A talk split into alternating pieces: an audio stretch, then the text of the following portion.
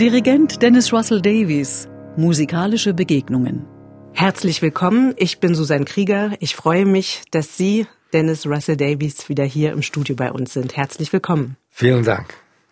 Auch heute wollen wir über Komponisten sprechen, die Sie persönlich kennengelernt haben, genauer über einen, nämlich über Bruno Maderna.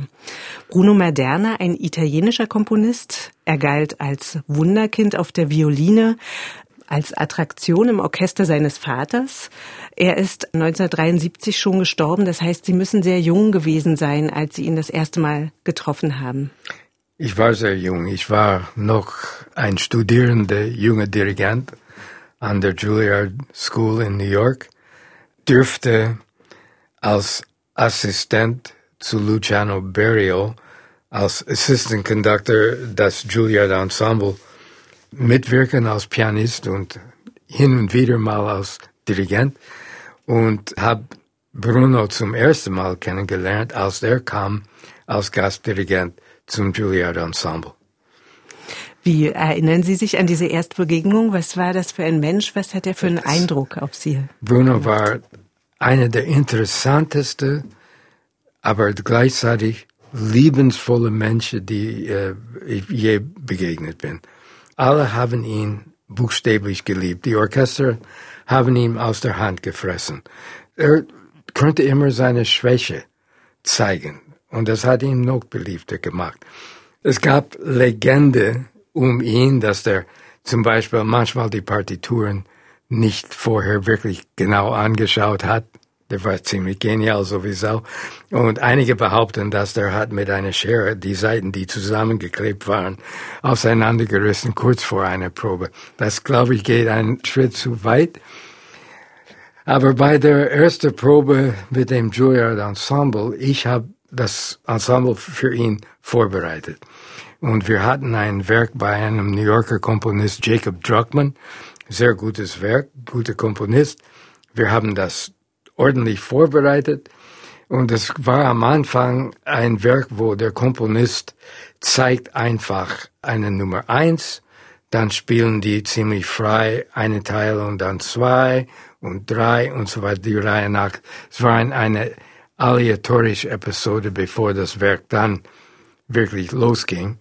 Und ich vergesse nie, und das Ensemble wird es auch nie vergessen, die Mitglieder, er zeigt das Eins, und es ist die Hölle los. Die spielen wie die Goethe. Das ist alles, was da ist. Und Brunos Augen schnell auf, schluckt, guckt in die Partitur ganz schnell nach unten und alle haben herzlich gelacht. es sah so aus, als ob er keine Ahnung hatte, was jetzt kommt. Er war ja ein unglaublich erfolgreicher, großer Dirigent, weltweit unterwegs.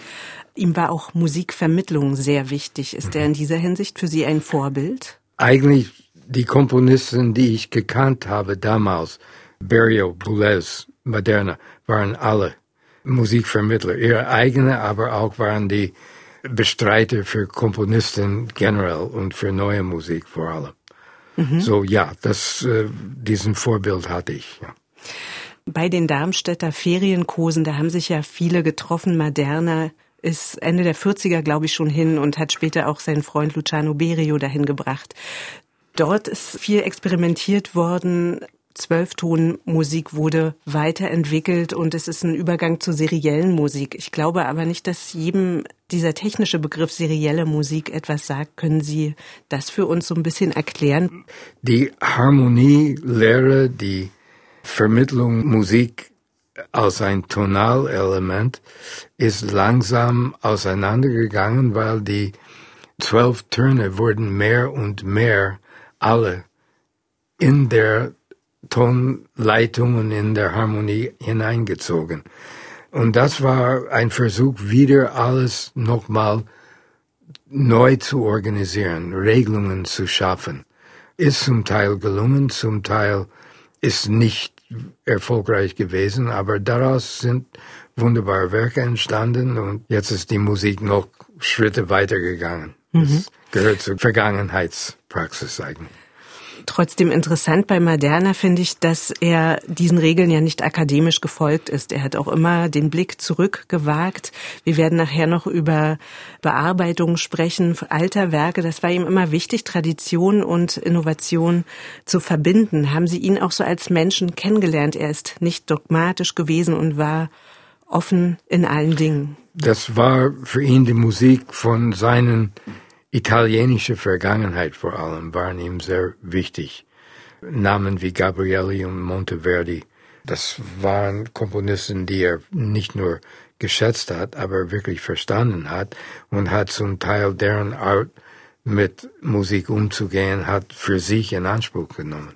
Vielleicht können wir gleich auf eines dieser Werke eingehen. Sie haben in Leipzig in Ecclesis aufgenommen, eine Bearbeitung von Gabrieli. Können Sie dazu was sagen? Ja, der, was Bruno oft gemacht hat, war Musik zu nehmen, die entweder Vokalmusik war oder Musik für kleinere Gruppe von Gambas, Viols, Theorben, alles was damals gab in einem Ensemble und äh, hat das versucht umzusetzen, so dass ein modernes Symphonieorchester diese Musik, die sonst für unser Publikum eigentlich verloren gegangen ist, wieder aktuell zu machen.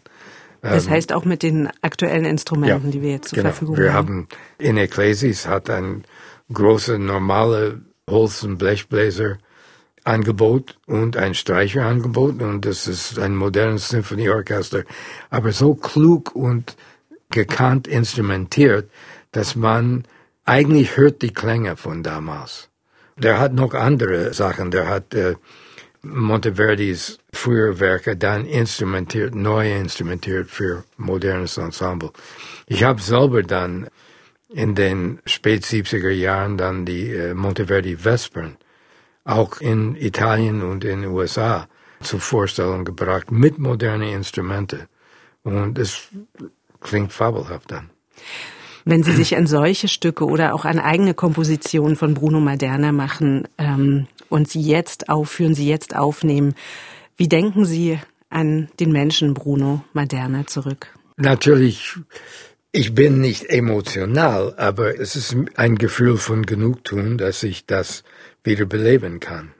Die neueren Komponisten, die modernen Komponisten, es kommt immer dem Moment, wo die im Alter in ihrem Leben und Karriere sehr gefeiert werden und dann, wenn die sterben, gibt es sehr oft ein Loch, wo dann die Musiker und das Publikum gehen weiter zu denen, die noch da sind und einige von diesen Werken in Vergessenheit raten. Und es gibt Werke, die wirklich verdienen, regelmäßig gehört zu werden. Können Sie da ein Beispiel nennen? Ja, Aura ist ein großes Orchesterwerk, riesengroßes, besetzt, auch mit einer gewissen Referenz in das Aleatorische, äh, der Dirigent muss selber einiges organisieren, aber es ist sehr gekonnt und sehr klug komponiert und hat wunderbare Klänge. Das können wir vielleicht nochmal erzählen. Also er hat sozusagen kleine Bestandteile, Bruchteile, die immer wieder neu zusammengesetzt werden können. So verstehe ich das. So, äh, genau. Gruppen aus dem Orchester, die in sich eine Einheit bauen, wie normal in einem, aber die Kombination mit anderen Familien oder anderen Gruppen kann verschieden dann in einer Aufführung passieren. Auch wenn ein Orchester ein Werk in zwei, drei Tage hintereinander spielt, wird jede Aufführung etwas anders sein. Ein wichtiger Aspekt, er war Klangforscher und hat sich auch an die neuen Klangmöglichkeiten elektroakustischer Musik gewagt, hat da auch mit seinem Freund Luciano Berio ein Studio in Italien gegründet. Was hat ihn dabei am meisten interessiert? Ich weiß noch, ich war bei einem Festival für neue Musik und es gab ein Konzert nur mit sogenannten elektronischer Musik. Und ein Werk war im Programm zu Beginn. Es war der Direktor des Festivals, deren Name habe ich nicht mehr im Kopf. Das Werk hat das Publikum relativ wenig interessiert. Das Publikum fing an zu nattern und zu sprechen und zu flüstern und je lauter das Publikum wurde, je lauter wurde die Wiedergabe diese, dieses äh, Tonbandwerk. Damals war alles auf Tonband. Und dann kam ein Werk von Bruno für Elektro und da war Stille. Es war nicht mein Metier, ich habe auch nicht verstanden, wie er es gemacht hat, aber dass ein großer Komponist am Werk war, das war allen, die dort zugehört haben, klar. Mhm. Er hat mal gesagt, das Schlimmste auf der Welt ist Konsequenz. Ich hasse es, konsequent zu sein, weil es tödlich ist. Was, was kann er damit gemeint haben? Oder wie verstehen Sie es heute? Ich glaube, man muss einfach seine Worte nehmen und akzeptieren. Ja. Bruno war ein sehr lebendiger, flexibler Mensch und sehr spontan. Er hat mir eine nette Geschichte erzählt, ganz am Anfang seiner Karriere hatte eine junge Solistin, es war ein Kammerorchester und sie habe ein Vivaldi-Konzert gespielt. Und er merkte, dass sie ab einem gewissen Moment die Phrasierungen und die Variationen gespielt hat, die nachher kommen, bei der Reprise, der Anfang. Und er hat verstanden, sie ist einige Takte übersprungen, hundert oder mehr. Und in einem Moment, wo sie alleine ist und das Orchester wartet auf Einsatz, hat er gesagt, Buchstab A. Aber das ganze Orchester ist mit ihm, wenn die weitergespielt haben, auf eine Stelle gesprungen, wo sie tatsächlich war. Mit dem Ergebnis, dass der erste Satz statt sieben Minuten hat zweieinhalb Minuten gedauert. Und sie hat's nicht verstanden, wie es fertig war. Und dann fing sie an zu denken, was ist jetzt passiert?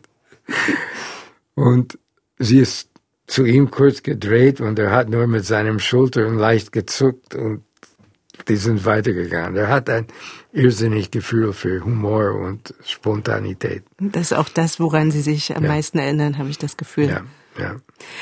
Er hat viel Musiktheater auch geschrieben, hat sich dafür sehr interessiert. Eines davon Satirikon. Satirikon. Ja. Ähm, da nimmt er sich eines Werkes von Petronius an, der wiederum die römische Dekadenz der Superreichen unter die Lupe nimmt.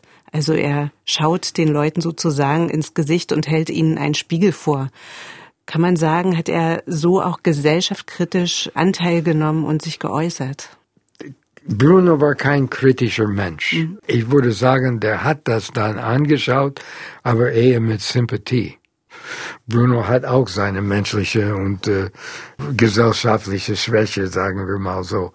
Und er hat Verständnis für allen, mit denen er sich begegnet hat. Er hat nur kein Verständnis für konservative Geschmack in Musik und so weiter. Aber sonst war er sehr verständnisvoll. Und ich glaube, Satirikan ist auch ein geniales Werk, wird immer wieder dann ins Produktion gebracht oder gesehen, weil es gibt so viele Möglichkeiten. Man kann so viel daraus nehmen und sich in verschiedene Aspekte des Theaters kann ein Theater sich profilieren. Ja.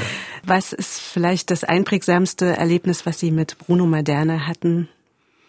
Äh, selber habe ich am Klavier Pierrot Lunaire gespielt und er hat dirigiert. Von Arnold Schönberg. Äh, von Arnold Schönberg und es war eine große Ereignis für mich.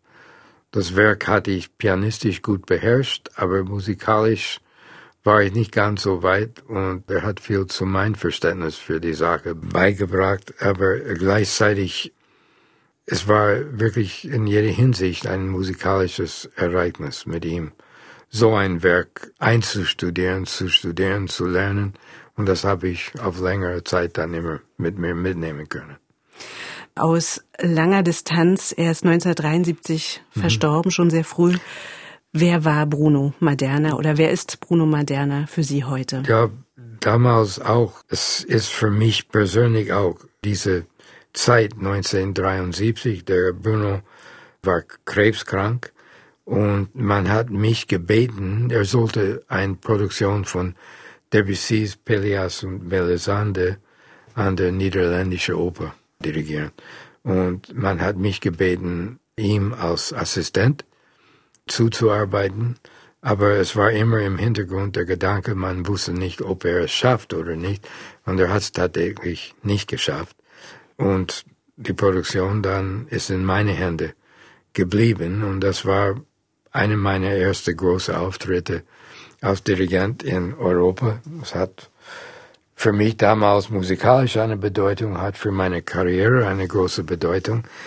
Und dazu, dass Bruno, er war sehr glücklich, dass ich da war. Und ich habe immer gedacht, er hätte sich gefreut, wenn er gewusst hat, wie ich es gemacht habe und dass ich es gemacht habe.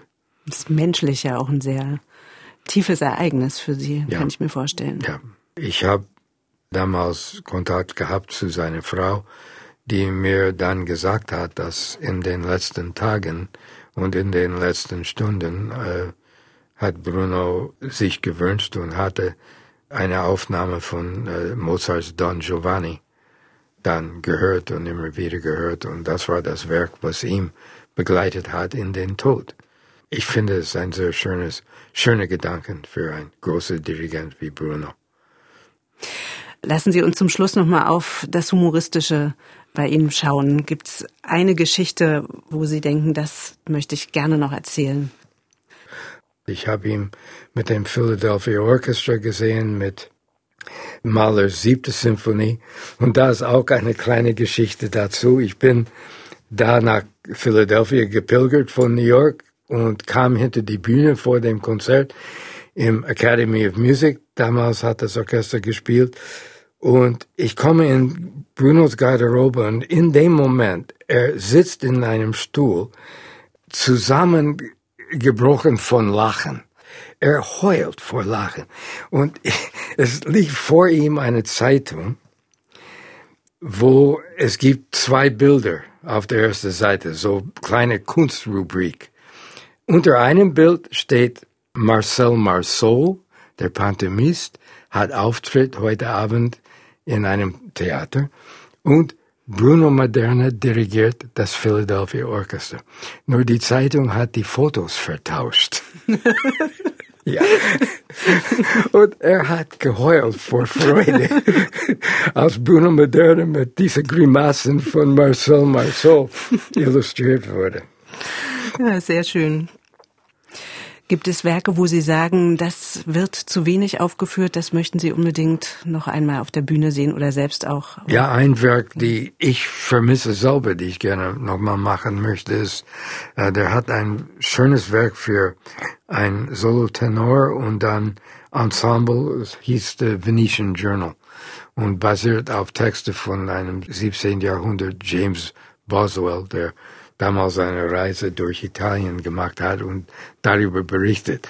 Auch wenn man so will, ein Dekadenzspiel, aber sehr, sehr interessant. Musik sehr interessant, gibt's auch Tonband dazu und das Werk muss, glaube ich, ein bisschen verarbeitet werden, aber es wäre sehr gut nochmal sowas zu machen. Und ich, denkbar hier in Leipzig? Das wäre schön, würde ich gerne mal versuchen auf die Beine zu stellen. Dennis Russell Davis, vielen Dank für das Gespräch heute. Gern.